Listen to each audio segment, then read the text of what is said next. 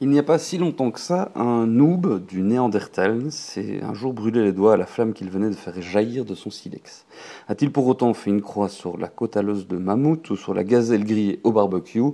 Que nenni, il a juste appris à ne pas se taper sur les doigts deux fois de la même manière et à éviter de se servir du feu au-dessus de sa carpette en poil de facocheur retourné.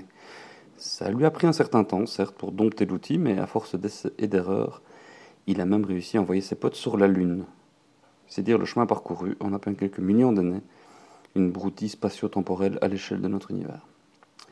Et depuis que Gutenberg s'est fait littéralement hacker sa rotative en silex, ça fait des étincelles de partout. Les noobs du Néandertal 2.0 se mettent à poil sur Facebook, tirent leurs avatars par les cheveux pour aller niquer dans Second Life et stalk sur MSN des Janes drapés en peau d'Hello Kitty. C'est le début d'un truc nouveau, donc forcément ça merde de temps en temps, mais au moins on apprend. Et les journalistes là-dedans, eh bien j'y viens tout de suite. Les journalistes subissent subrepticement cette attraction gravitationnelle exercée sur eux par ceux qu'on appelle les poètes du code, les développeurs, les forgerons, quoi, les tailleurs de pierre, si vous voulez. Ceux qui construisent la vie numérique avec des zéros et des 1 ciselés au chalumeau de leur clavier incandescent. Grâce à ces chalumoteurs numériques, les journalistes ont découvert peu à peu, tel Ève, le sexe d'Adam, le potentiel de l'outil pour faire leur métier autrement plus en phase avec les usages technophiles de leurs semblables.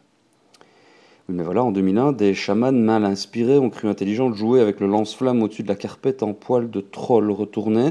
En clair, les entrepreneurs du Néandertal 2.0 ont, comme de juste, commencé par se frapper très fort sur les doigts avec le silex.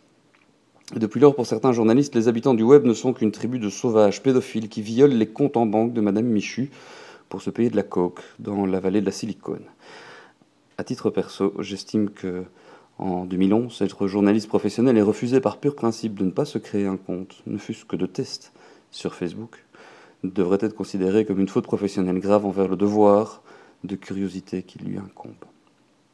Imaginez deux secondes la tournure que l'histoire aurait pris si le noob du Néandertal, voyant ses potes autour du barbecue, allumé avec le feu donc, hein, faut suivre, aurait jusqu'à sa mort décidé qu'il ne testerait jamais ce truc euh, un truc qui fume, il paraît que ça peut être cancérigène. Évidemment que des risques liés à l'usage du numérique, il y en a, et il y en a un paquet. Des intérêts d'une vénalité pornographique s'y déploient allègrement, et les connards en ligne sont moins aussi nombreux que leurs semblables IRL. Ce sont d'ailleurs bien souvent les mêmes, on peut être geek et con.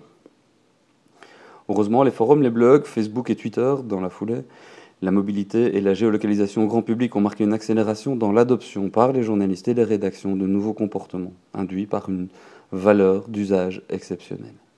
Se connecter au réseau en tant que journaliste, c'est devenir sa propre agence de presse à l'échelle de la petite newsroom qui lui trotte dans la tête.